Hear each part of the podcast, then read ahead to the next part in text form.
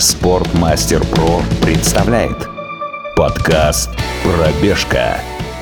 Любимые тренировки известных людей. Мы составим тебе компанию.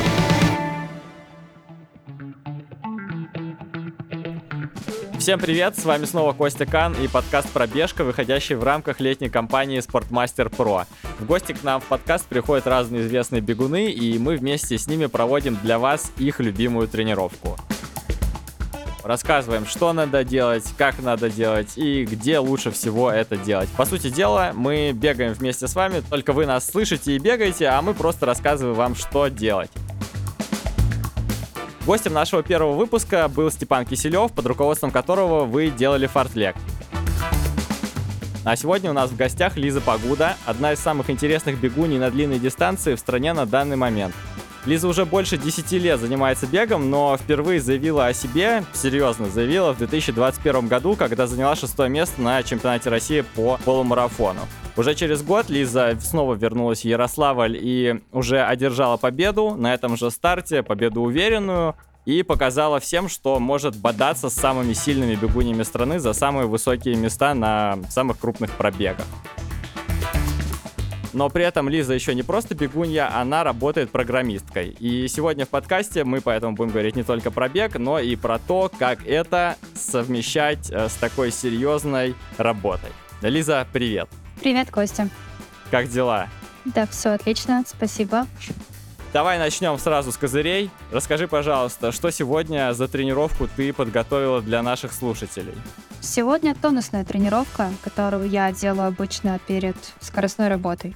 Угу. Давай сразу поясним, потому что некоторые наши слушатели не так давно бегают. Что значит тонусная тренировка? Тонусная тренировка подготавливает тебя к предстоящей нагрузке твоей мышцы. То есть ты выйдешь на тренировку рабочую не такой там вяленый, не знаю даже как еще сказать, расслабленный, а то есть ты будешь в таком хорошем тонусе, но не загружен. Угу. То есть чуть-чуть активировать мышцы, чуть-чуть э, подышать э, в каком-то таком э, ритме поактивнее, чтобы прогреться. Такая прям предварительная пред, предразминка такая. Расскажи, пожалуйста, что это будет э, за тренировка прям вот э, по частям? Первый этап это будет э, разминка, где мы будем выполнять общее упражнение перед бегом. Она займет примерно 10 минут. Потом мы после разминки немного пробежимся в легком темпе 10 минут. И после сделаем небольшое включение, перейдем в режим уже легкотемпового бега. И там мы пробежим с вами 20 минут. Да, Кость? Да, я считаю, что 20 минут э, мы договорились. Мы договорились на 20, сторговались. Очень долго это происходило, но 10 минут я вымучил. Для вас, дорогие слушатели, чтобы вы подольше побыли с нами в эфире. После мы переходим на трусцу, отдыхаем на ней 5 минут и делаем небольшие свободные ускорения по 100 метров 5 раз через 100 метров трусцы. И финальная — это заминка в легком темпе 15 минут. Отлично. Получается, у нас три разных э, режима бега. Это действительно похоже на какую-то такую достаточно солидную активацию. Давай э, по порядку самому начнем. Подкаст «Пробежка». Ты сказала, что разминка примерно 10 минут до бега у меня такой вопрос. Э, смотри, мы начинаем с легкого темпа, с трусцы, и надо ли разминаться, то есть там что-то крутить колени, махать э, ногами, если ты начинаешь э, бежать сразу же легко, а не сразу там что-то как-то активно переставляешь ногами. Да, я считаю, что это нужно делать, и сама я предварительно перед бегом, даже перед легкой трусой, всегда делаю легкую разминку, такую гимнастику на 10 минут. Иду с головы до пяток, то есть вращение там головой, разминаю свои суставы, то есть немножко готовлю свои мышцы, свои суставы к нагрузке, даже легкой. А ты всегда это делала? Нет, когда я была молодой, я этого не делала. Знаешь, э, я как-то несколько лет назад я прочитал в Твиттере у Мэтта Центровица, олимпийского чемпиона в беге на полторы тысячи метров, такую, скажем так, жалобу. Вот он говорил, что раньше, когда учился в универе или учился там в старших классах, он мог э, проснуться как угодно поздно перед тренировкой, вскочить и чуть ли не с кровати идти делать какие-то скоростные отрезки. Вот, а сейчас ему чуть больше 30, и он э, не может себе такого позволить. Эм, есть ли какая-то параллель между жалобой Центровица и тем, что ты начала разминаться перед эм, любой тренировкой. Да, есть параллель, особенно после того, как я получила травму. Теперь моя разминка занимает уже даже не 5, не 10 минут, а где-то полчаса, 40 минут.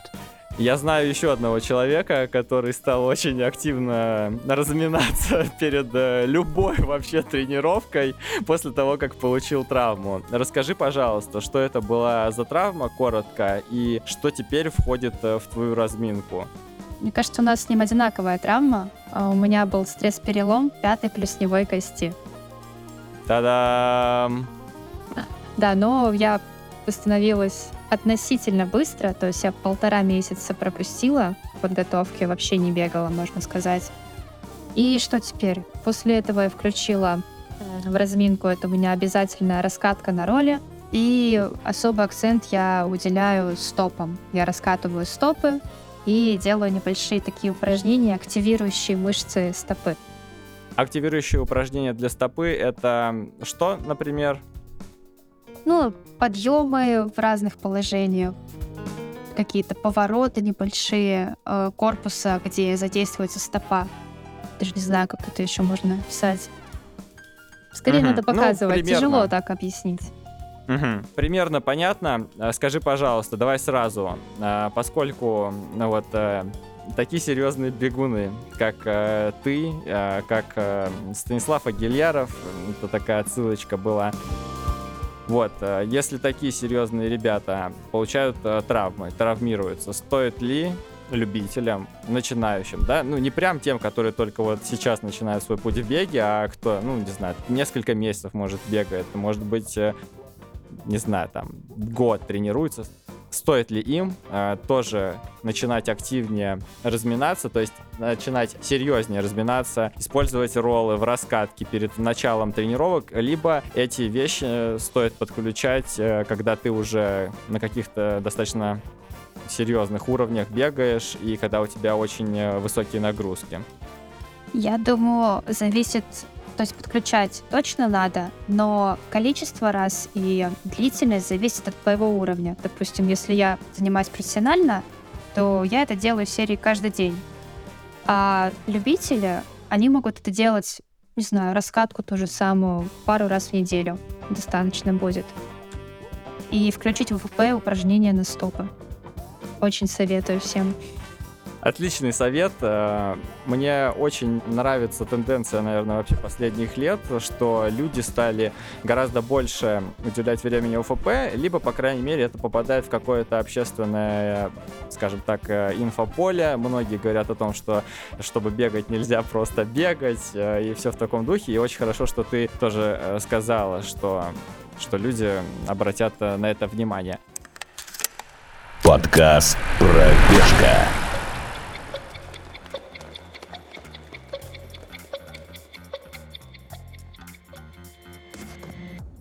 Давай вернемся к нашей тренировке. Э, смотри, после того, как э, мы потрусили, ну, точнее, вы, дорогие слушатели, потрусили, вам предстоит побегать легкотемповым бегом. Расскажи, пожалуйста, что такое легкотемповой бег? Ну, я определяю это даже не по пульсу, а просто по своему самочувствию. То есть, если я бегу трусцой, то я могу спокойно разговаривать, мое дыхание абсолютно непрерывистое, вот как, как будто пешком иду, это вот трусца. А легкотемповой — это уже такой бег, когда нужно контролировать дыхание, э, разговаривать уже совсем не хочется. Ногами перебираем поактивнее, помощнее. Пульс в конце будет где-то в районе 160. Может быть, угу. кто ориентируется все-таки по пульсу, так будет удобнее, а не самочувствию, как я. Пульс до 160. Хорошо, это все понятно. И давай, пока наши слушатели разминаются, пока мы их подгрузили информацией, и, возможно, они захотят подольше размяться после услышанного. Во-первых, скажи, пожалуйста, как э, вообще случилась эта травма? Понимаешь ли ты, в чем причина? Я думаю, это накопилось. У меня изначально на ОФП не было никакого акцента. По факту я его просто не делала у предыдущего тренера. У Вадима я уже начала подключать ОФП, но его не хватило. То есть было мало, у меня стоп изначально такое было слабое место, а нагрузки выросли. И вот после скоростной одной, как раз я была в Турции, резкая боль. То есть даже она случилась не на стадионе, а я отдыхала дома, спала, просыпаюсь, и я не могу встать на ногу. Вот. И сначала не понимала, что это, но потом, спустя недели две, только после МРТ, э, там он показал, что у меня внутрикостный отек. И это вот показатель стресс-перелома. Скажи, пожалуйста, как ты лечила эту травму? Э, мне сделали укол плазмы, ну, чтобы быстрее, как можно быстрее восстановились все эти ткани и ушел отек. И покой. То есть... И все. Да, поначалу только такое было, да. Потом уже я пошла к реабилитологу, и мы начали заниматься сначала просто с моим телом, в общем, и потом уже, когда нога стала меньше болеть, мы уже подключили упражнения на стопы. Угу. На каком э, этапе сейчас находится твоя подготовка? Насколько сейчас ты можешь э, полноценно бегать? Сейчас я полноценно бегаю, выполняю все нагрузки. Я уже тренируюсь. По-моему, у меня сейчас этап специальной подготовки. Базу я успела закончить до травмы. И я уже месяц точно бегаю. Мне кажется, даже чуть больше. То есть полноценно, без каких-либо ограничений. То есть две тренировки, нормальные объемы, вот это вот все там, прыжковые работы, все что угодно. Да, я даже 11 uh-huh. мая вот уже побегу. Отличные новости. Я думаю, про твои планы на сезон мы поговорим чуть позже. Давай пока как раз затронули твое прошлое. Ты давно очень э, занимаешься легкой атлетикой. И расскажи, пожалуйста, в двух словах для тех, кто, возможно, с тобой не знаком, для тех, кто слушает нас впервые. Ты в детстве бегала вообще все какие только возможные дистанции, там от 800 метров э, до скольки угодно, но смогла ты полноценно раскрыться только когда ушла в длинный бег. Можешь рассказать, что помогло тебе осуществить такой качественный переход? Как так получилось вообще? Ну, на самом деле, как мне кажется, я пришла в спортшколу, и просто меня начали пробовать вообще, какая у меня предрасположенность. Вот. И я начинала вообще... Моя основная дистанция была 400 метров. И мне она очень нравилась, и я видела себя как э, сильную 400-метровичку, но я несколько лет бегала на одно и то же время. 59 секунд, там что-то такое было, и никак не могла сдвинуться. И потом постепенно тренер начал увеличивать. То есть он начал ставить меня на 800. Потом я перешла к следующему, он начал ставить меня на 1500. И когда я уже обратилась к Вадиму, мне уже сказали, ну, тебе уже лет много, скорости не такие высокие, как должны были быть раньше.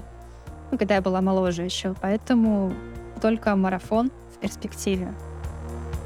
Даже не десятка. Хотя я спрашивала, может быть, у меня основная будет 10 тысяч метров. Он такой, нет, скорости не хватает, поэтому марафон.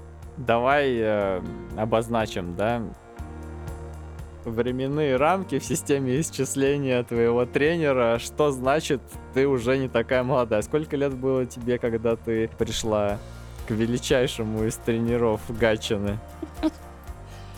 Я пришла в 21 году. Так, это сколько меня там было? Минус 2 года, 24. Вот так, ребята, 24 года. Если кто нас слушает, э, марафон все, э, не можете забыть вообще о десятке и всем таком. Хотя у меня километр был 2 минуты 46 секунд, и я считала, что это прям очень быстро, и я мощна и сильна. Но нет. А ты не спрашивала никогда у Вадима, него являлось бы показателем того, что у тебя есть хорошие скоростные данные, и что можно все-таки еще десяточку-то побегать. Нет, не спрашивала. Нет, ну я-то буду бегать десяточку, он мне сейчас разрешает, даже на стадион выпускает на 10 тысяч метров. Но это не основная дистанция. Это в загрузе. Да, это в загрузе. Все понятно. Ну, в общем, получается, ты нашла свое скажем так, э, предназначение, либо предназначение нашло тебя при помощи Вадима. С этим понятно. Давай вторую сторону твоей жизни обсудим. Ты работаешь в IT, ты программистка, и я знаю, что совмещать э, такие вещи, как э, работа, ну, ну, типа нормальная офисная работа, пусть даже она и удаленная, и тренировки, тем более, когда тренировки на таком высоком уровне проходят, это сложно. Расскажи, пожалуйста, как вообще тебе удается комбинировать э, такие вещи? Мы знаем прекрасно, есть один пример, но нам нужен еще, и замечательно, что это пример противоположного пола. В целом секрета никакого нет. Я, так как работаю удаленно, то я могу работать э, в любом месте и в любое время. И мне повезло с руководством, что они знают о том, что я тренируюсь профессионально. И когда я допустим, отсутствую какое-то рабочее время, ну, общепринятое, там, с 9 до 18, да, допустим, у меня тренировка есть, я отсутствую, то относится к этому нормально. Я прихожу потом и вечером дорабатываю или дорабатываю на выходных. Вот такой у меня режим. Можешь рассказать, как примерно выглядит э, твой типичный день из жизни? Угу. Ну, зависит от количества тренировок. Ну, допустим, возьмем самый сложный день, когда их две. Это утром я стараюсь ее делать как можно раньше. До 10.30 я ее заканчиваю. И в 11 я уже сижу, работаю. Потом несколько часов поработаю, у меня дневной сон час. Это у меня, считай, обед, который я использую как дневной сон. А кушаю я, соответственно, так, за экраном. Могу что-нибудь читать или какой-нибудь созвон, и я так кушаю. Вот. Э, после дневного сна я снова сажусь, работаю несколько часов и иду на вечернюю тренировку. Она, как правило, часов 16-17 у меня начинается. И после вечерней тренировки я ужинаю, и сажусь еще вечером час-два доработать. Вот такой график. Такой график требует очень хорошей дисциплины. Вот, скажи, пожалуйста, качество это как-то прививалось э, с тем, э, как ты начинала работать и одновременно тренироваться, либо ты всегда была такой э, машиной в плане графика? Знаешь, мне кажется, это с детства все-таки, да. Я всегда была такой машиной в плане графика, потому что я же кончила школу золотой медалью, но меня заставляли. Ну, то есть э, делать уроки, постоянно я все выполняла, ходила на дополнительные там английский, у меня был танцы. В общем, день всегда был загружен и расписан, можно сказать, по часам. И вот сейчас у меня, считай, по взрослой жизни тоже день сильно загружен, и все вот так дозировано и очень плотно. Многим ли тебе приходится жертвовать вот в таком а, очень плотном графике? Есть ли какие-то вещи, от которых ты отказываешься ну, типа, в обычной жизни и расстраивает ли тебя это? Ну, я, конечно, предполагаю, что не расстраивает, но все равно. Я думаю, что для многих людей это выглядит э, очень солидно. И далеко не все могут так э, прям настроить свою жизнь. Да, есть ограничения. Допустим, я же сейчас переехала в Кисловодск э, для того, чтобы мне было удобно добираться до мест, где я делаю тренировку. То есть это занимает мало времени. Если бы я жила, условно, в каком-нибудь Питере, где я хотела бы жить, потому что это большой город, э, интересные люди, интересные места, там заведения, но э, добираться до мест, где я могу побегать, э, очень много времени занимает. То есть я, получается, жертвую временем или как? Mm, ты, получается, подстраиваешь просто логистику в своей жизни под э, тренировки, жить поближе к локациям для бега, жить в том числе и в городе, где все лучше устроено. По э, э, это понятно, да. А есть еще что-то, ну, то есть, не знаю, там, э, ты не можешь э, пойти кафешке куда-нибудь с друзьями, когда угодно, или что-нибудь еще. Или ты, например, не можешь поехать в отпуск, когда когда классное время года для этого, потому что у тебя соревновательный сезон в разгаре. Ну, об этом иногда и задумываюсь, то, что летом у меня как раз сейчас будет активная фаза подготовки к чемпионату России. Вот. Но я же могу поехать потом в октябре после сезона. То есть я не скажу, что это прям что-то такое, ради чего бросать спорт или не нужно заниматься спортом. Всегда можно перенести на другое время. Подкаст «Пробежка».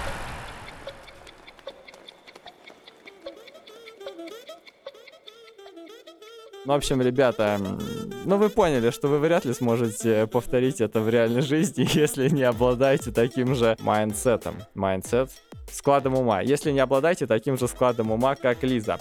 Тем временем я вам напоминаю, что мы здесь не только поболтать собрались, но мы еще и делаем тренировку. Лиза объяснила, что нужно делать, а мы возвращаемся к нашей беседе. Смотри, ты не так давно начала тренировать любителей. Во-первых, насколько это сложно? Насколько это сложно в том ключе, что ты сама тренируешься, у тебя есть работа, и у тебя есть еще, получается, вторая работа.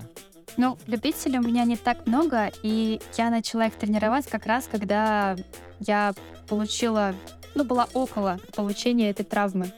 То есть у меня времени очень много освободилось, и мне хотелось быть в легкой атлетике, и я решила, это будет интересно мне вот как тренеру. То есть это решение пришло вместе с этим, вместе с травмой. Я, кстати, никогда не думала, что буду тренировать, но вот когда мне прям стало это интересно, я сделала публикацию об этом. Насколько много времени это у тебя сейчас занимает? То есть понятно, что ты, скажем так, вкатывалась в процесс, когда у тебя не было бега, но сейчас все вернулось и вернулось в полном объеме. Да у меня сейчас всего 4 любителя, поэтому у меня много времени это не занимает. Угу. Окей, смотри, я еще забыл спросить про локацию для тренировки. Мы всегда спрашиваем наших гостей. Вообще, что бы ты посоветовала насчет этого, там, покрытия, рельеф, э, не знаю, может быть, какие-то конкретные примеры, где бы ты делала эту тренировку? Я бы посоветовала, конечно же, грунт, э, лес какой-нибудь, потому что это и красиво. Но я очень люблю сама бегать по лесу. И мой любимый лес — это вот в Калининградской области, Веселовка. Все его знают, там еще чемпионат области по кроссу начал проходить не так давно. И там вот прекрасные дорожки лесные. Угу. Раз ты сказал, э, раз ты упомянула про Калининград, вообще насколько этот город э, хорош для бега? Я просто в последнее время ну, покатал, покатался, поездил и понимаю, что, казалось бы, бег это достаточно простая штука, вышел до беги, но не все так просто, особенно когда ты начинаешь э, немножко тренироваться. Вот что по поводу Калининграда скажешь? Как по мне, это не город для бега, в том плане, что это хоть и зеленый город, но там везде асфальт и плитка. А грунт, чтобы побегать по хорошему грунту, приходится выезжать немного за город что я и делала, когда жила там. Поэтому мне вот лично для моих тренировок без машины в Калининграде тренироваться практически невозможно. Потому что, повторюсь, что сплошная плитка и асфальт в городе. Угу. Смотри, раз мы заговорили про покрытие, да, опять же, для тех наших слушателей, которые только начинают путь в беге, скажи, пожалуйста, насколько ты считаешь опасным бег по асфальту? И, может быть, когда люди только начинают, э, не так уж важно, почему бегать, или надо просто сразу на грунт, и как э, наш любимый тренер э, писать везде в скобочках грунт, грунт, грунт, грунт. Я, кстати, даже не знаю, пишет он сейчас так или нет. Так, по поводу начала. Если есть грунт, то, конечно, лучше бегать по нему, по мягкому покрытию. Я вот сама, когда начинала бегать, у меня очень большой объем был именно по асфальту, сплошной асфальт. И была эта асфальтовая болезнь, надкосницы. Я где-то год мучилась, почти бегать не могла, и в итоге у меня сейчас нарост несколько сантиметров. Вот такие последствия, но уже ничего не болит. Но я, можно сказать, выжила после этого асфальта и могу дальше профессионально заниматься.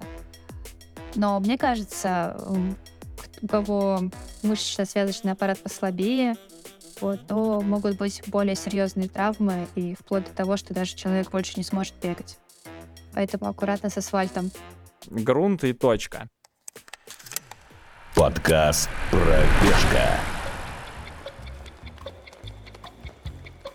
Давай сразу на будущее немножко заглянем, пока наши слушатели бегут вот этот легкотемповой кусок. Скажи, пожалуйста, после него будут ускорения. Э, вот 5 раз по 100 метров. Это свободное ускорение. Во-первых, что значит э, свободные ускорения? Как э, человек поймет, что это именно они? При выполнении не нужно зажиматься, то есть руки и ноги работают, наверное, тавтология будет свободна не должно происходить сильного закисления. То есть вы должны бежать быстро, но в то же время не на максимум. Поэтому это, в моем понимании, свободное ускорение. В общем, что я хочу сказать, ребят. Я понимаю, что такое свободное ускорение, потому что я раньше тренировался у Вадима. Это человек, который сейчас тренирует Лизу. И там были действительно свободные ускорения. А есть сейчас, кстати, ускорения какие-нибудь э, all-out во всю дурь. Я знаю, что ускорение по 100 метров во всю дурь — это достаточно редкое явление для бегунов на длинные дистанции, но мало ли, все-таки э, любимый тренер эволюционирует, и вдруг он что-то начал подключать э, интересное и новое. Слушай, во всю дурь нет, но есть ускорение, это называется спринты. То есть есть градация свободное ускорение и спринты. О, вот все-таки это... появилось что-то новое. Спринты 3 по 200 через 3 минуты отдыха. И бежать нужно не на максимум, но близко к максимуму. Для тебя это по сколько секунд? Но я делаю это на башкирке, по-моему, по 32, по 33 секунды. Он говорит, что это очень медленно всегда. Мы уже выяснили, что у тебя нет скорости с тех пор, как ты пришла к нему. Для тех, кто не понимает, что такое башкирка, башкирка — это километровый грунтовый круг, в Кисловодске. Это далеко не самая идеально ровная поверхность, похожая на стадион. Там еще есть какие-то повороты, там небольшие деревья откуда-нибудь. Хотя нет, ладно, деревья это я уж лишнего сказал на стадионе это было бы, я думаю, быстрее. И раз уж я упомянул Кисловодск, а, ты живешь сейчас в Кисловодске, считаешь ли ты этот город идеальным для бега? Для бега, да. И жить тут стоит только если ты бегаешь и профессионально. А так тут делать нечего, как по мне. На неделю максимум можно проехать, посмотреть на красивые горы, на красивые места, и все. Отлично. В общем, ребят, на сборы в Кисловодск заезжаем, но с покупкой квартиры пока по времени. Пока наши слушатели развлекаются свободными ускорениями, давай поговорим о твоих э, планах. Во-первых, насколько сильно тебя обломала в ментальном плане вот эта травма, и что касается вообще травм, можно ли сказать, что это была твоя самая серьезная травма в карьере, самый большой пропуск? Да, это так и было. Это самая серьезная травма. Ну, конечно, было очень тяжело. Такая небольшая, можно сказать, там, депрессия, разочарование было. Но я понимала, что я вернусь. Это сто процентов. И вот сейчас, да, конечно, немного обидно, что я хотела бежать московский полумарафон. Изначально к нему готовились, как к главному старту, но я вот его пропускаю. И сейчас нахожусь на сборе. У многих ребят сбор, подготовка к главному старту. Все готовятся, и я вот только как наблюдатель делаю свои какие-то тренировки, работы рабочие. Только начинаю как-то набирать форму. Что касается московского полумарафона, у тебя в прошлом году была достаточно достаточно сильная серия полумарафонов, несколько штук э, за час 11, и я понимаю, что ты травмировалась за сколько получается, за 4 месяца, да, примерно, за 3, за 4 месяца до московского полумарафона, и было бы сложно вообще прогнозировать какой-то результат, но была ли у тебя какая-то цифра в голове на половинку эту? Ну, точно сейчас 11 я бы хотела. Как долго ты принимала то, что у тебя травма и что ты выбываешь на неопределенный срок? Или ты сразу понимала, за сколько можно все пофиксить? Но я понимала, что весну я пропускаю. Это точно я знала, и не знаю, довольно быстро это приняла. Поняла, что буду готовиться к осени. К осени достаточно времени на подготовку. Мгм. Ты уже сказала, что ты будешь готовиться к чемпионату России. Я так понимаю, что это чемпионат России по полумарафону. Да, это будет главный старт мой.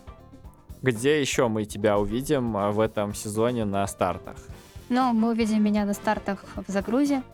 Это будет 14 мая, где я побегу 11 километров. Конечно, было бы идеально 10 километров, но в это время десятка хорошая нигде не проходит. Может быть, это и проходит, но я о ней не знаю. Вот. Что потом я побегу белые ночи в эстафетной команде 5 километров. Я попросила, чтобы мне точно замерили этап. Это Что это значит? это было условие Вадима, что он, у меня же, получается, все старты э, должен одобрить тренер. Да. И по поводу эстафеты, вот мне позвонил Александр Легков и предложил, э, чтобы я там пробежала. Ага. Я знаю, что у меня идет уже подготовка, в принципе, я могу пробежать, почему бы и нет. Вот. Ага. Но у Вадима было условие обязательно, чтобы там был ровный этап. Так, у меня вопрос, а кто будет промерять этот ровный этап? Легков лично пойдет с э, курвиметром, который должен одобрить Вадим и будет промерять этап? Смотри, там этапы, они промерены заранее командой бегового сообщества. Если этап окажется длиннее на 100 метров, ты будешь бросать бежать за эти 100 метров или что? Или беговое сообщество должно эти маты двигать? Я просто... Нет, я знаю, что Вадим, он э, из палаты мер и весов, но как это технически должно быть реализовано? Как я себе представляю, что там будут отметки начала 5 километров этих замеренных и конца, но то, что я заранее возьму палочку, я не знаю, или что там будет, и, возможно, дальше пробегу, это уже мои проблемы. Главное, чтобы я вот это вот отмерила пятерку. А то, что я пробегу там 5 800, чего страшного в итоге. Вот, это, это, это хорошая была новость, а, в смысле интересная. Я не знаю, как ее вообще еще больше комментировать, но я ничему не удивляюсь, когда речь заходит об этом замечательном человеке. Скажи, пожалуйста, ты сказала, что хорошо бы было пробежать десятку, но ты побежишь 11 км. Давай вот для... Как бы никого не обидеть. Давай для меня. Чем 11 километров по факту отличаются от десятки, кроме вот этого лишнего километра. То есть, э, почему это плохо? Ну, всегда же стандартные дистанции там смотрят 10 километров, 21 километр, да? Ну, полумарафон. А 11 километров что это? Ну, что напишут? Личный рекорд? Личный рекорд. можно... Ну да, там первое место, не знаю. Первое место, надо сейчас говорить. Личный рекорд на Неизвестно, 11 что это. километров, короче, никого особо не устраивает. Понятно. Стой, подожди, давай тогда такой вопрос. А почему тогда, почему бы не пятерку на московском полумарафоне? Короткая слишком. Скорости нет опять, да? Все в скорость упирается. Зачем выходить позориться со своей скоростью на пятерку? Понятно. Ну Ладно, если бы это была десятка, ты бы бежала в район личного рекорда? Нет, конечно, ну ты чего, ты сейчас... По 3.15 я точно не готова бежать. Пока не могу прогнозировать. Ну вот недавно сделала работу по 3.39, я пробежала десятку. Ну это как была функциональная работа на башкирке. Ну посмотрим. Но я надеюсь, что в районе хотя бы 33-30 на десятку я сейчас способна бежать.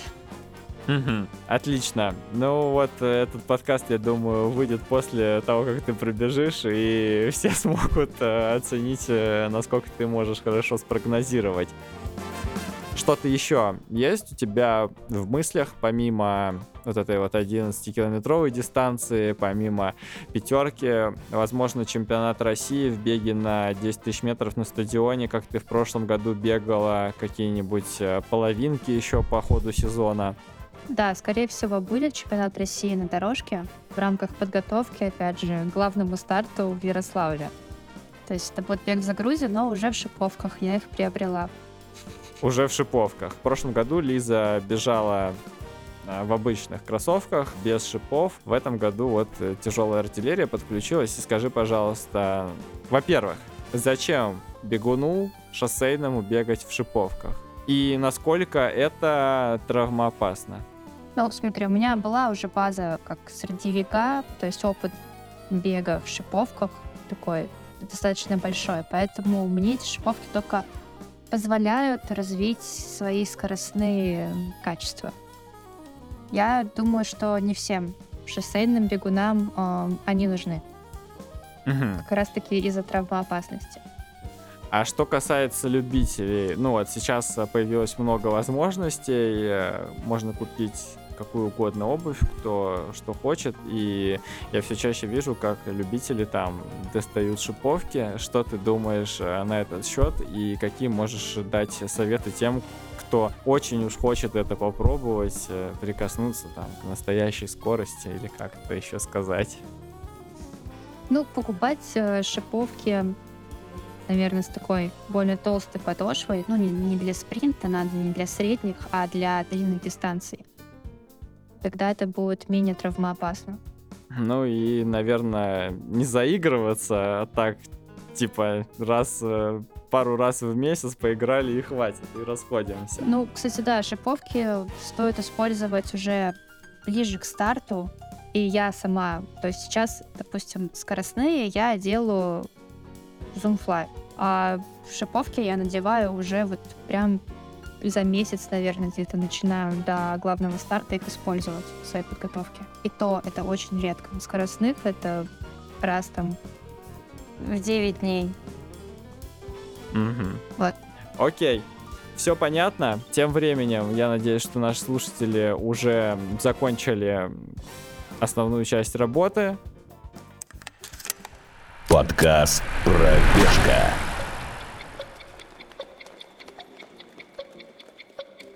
Сейчас напоминаю, нужно не забыть э, замяться обязательно. Скажи, пожалуйста, во-первых, э, что ты делаешь обычно, ну, помимо какой-то, не знаю, может быть, э, что-то кроме растяжки, и изменились ли как-то твои, скажем так, посттренировочные ритуалы после того, как ты получила травму?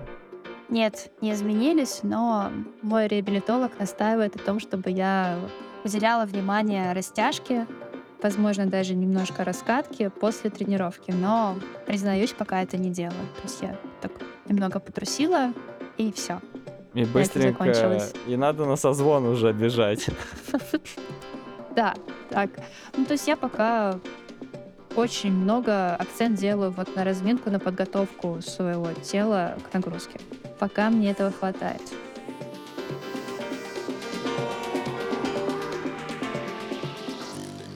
Нас э, есть последний вопрос, который мы задаем всем нашим гостям. Ну, то есть их пока что было только два. Это ты и Степан Киселев. Э, У тебя есть какие-то обязательные ритуалы перед стартом? Те действия, которые ты совершаешь вообще всегда, вне зависимости от э, обстоятельств. Всегда. Но у меня есть определенный план действий, которые я делаю перед стартом. То есть я всегда приезжаю заранее, заблаговременно, много отдыхаю. Очень люблю вот почитать книжку накануне вечером. То есть это меня очень сильно отвлекает, чтобы я не думала о раскладке, там, может быть, э, о погоде, о трассе. Я полностью отключаюсь от предстоящего соревнования и погружаюсь э, в книгу, то, что там происходит. Вот фильмы почему-то так сильно меня не отвлекают. Вот именно книга. А что касается трассы, да, например, э, ты московский полумарафон бегала и достаточно хорошо знаешь трассу. Что можешь посоветовать э, людям, которые будут слушать этот э, выпуск и впервые соберутся бежать этот старт? Посоветую сохранить силы на первой половине, потому что первая половина, она, как правило, идет по ветру, и захочется наверняка побежать э, быстрее, не знаю, ограничений или своих возможностей. Вот. Нужно помнить о второй половине, которая, как правило, она идет против ветра. Это 10 километров, и ветер очень сильный. И я советую как-то скооперироваться в группы, но не стоит просто сесть за кем-то и вот бежать за ним до конца. Я советую и рекомендую меняться. То есть быть такими, не знаю, доброжелательными, человечными и помогать друг другу на трассе, а не использовать просто кого-то по благо себе результату. А в твоей практике было когда-нибудь э, бесчеловечное поведение на трассе и на забегах? Я не вспомню, как-то мне, может быть, везло, что я не помню, чтобы кто-нибудь сел за мной, за спиной и сидел всю дистанцию. Нет. Как правило, вообще, я же бегу на уровне с парнями, любителями. И они как считают, что как джентльмены, они выходят вперед и закрывают своей спиной меня от этого встречного ветра. Я это очень ценю и благодарю за это. Но я такая любитель э, выбежать и бежать рядом. Допустим, если я бегу так э, с девчонками, то я встаю, стараюсь как-то рядом бежать, хотя Вадим, он прям пишет в задании, что не выходи вперед, беги за кем-то в группе. То есть ты за... Ну, если дело доходит до соревнований э, с девчонками, то ты за фейерплей прям такой. Да. Я не знаю, насколько этот вопрос глупый или нет, но как же выжить максимум от э, ситуации? Как же реально поэкономить силы? Откуда природа этого фейерплея взялась? Ну, смотри, я э, могу это понять, когда, например, идут Олимпийские игры, когда все девушки выходят, они примерно одного уровня, и там уже есть смысл какой-то тактики, экономить силы. А у нас в России уровень результатов не такой высокий, чтобы отсиживаться за кем-то и бежать на победу. Нам, наоборот, нужно друг друга поддерживать и стимулировать, показывать как можно выше результат. А вот этой тактикой отсиживания, подстраивания под других такого не будет. Просто будет опять какая-то борьба за место. Угу. Это очень интересный поинт, мне кажется, я от, от тебя этого никогда не слышал, и прикольно, что ты рассказала. И еще вопрос. Я знаю, опять же, что школа, школа Вадима Дроздова — это постоянная мольба на вторую половину дистанции, что это, это наше все. Было ли у тебя когда-то в твоей соревновательной практике, что ты начинала слишком быстро и все плохо заканчивалось? Ну, или не, не прям плохо, но на спущенных колесах ты на финиш вкатываешься. Да, это было. Это было в том году. Это был полумарафон «Моя столица», когда он проходил в 30-градусном жару. И там я словила тепловой удар. То есть я пробежала, чтобы ты понимала, половинку за час 12 в мае. И в июне я бегу половинку за час 17, почти за час 18. Что там было по раскладке? Вообще было задание 15 километров бежать легко и 6 километров прям положиться. Это вот начиналось мое соревнование 6 километров.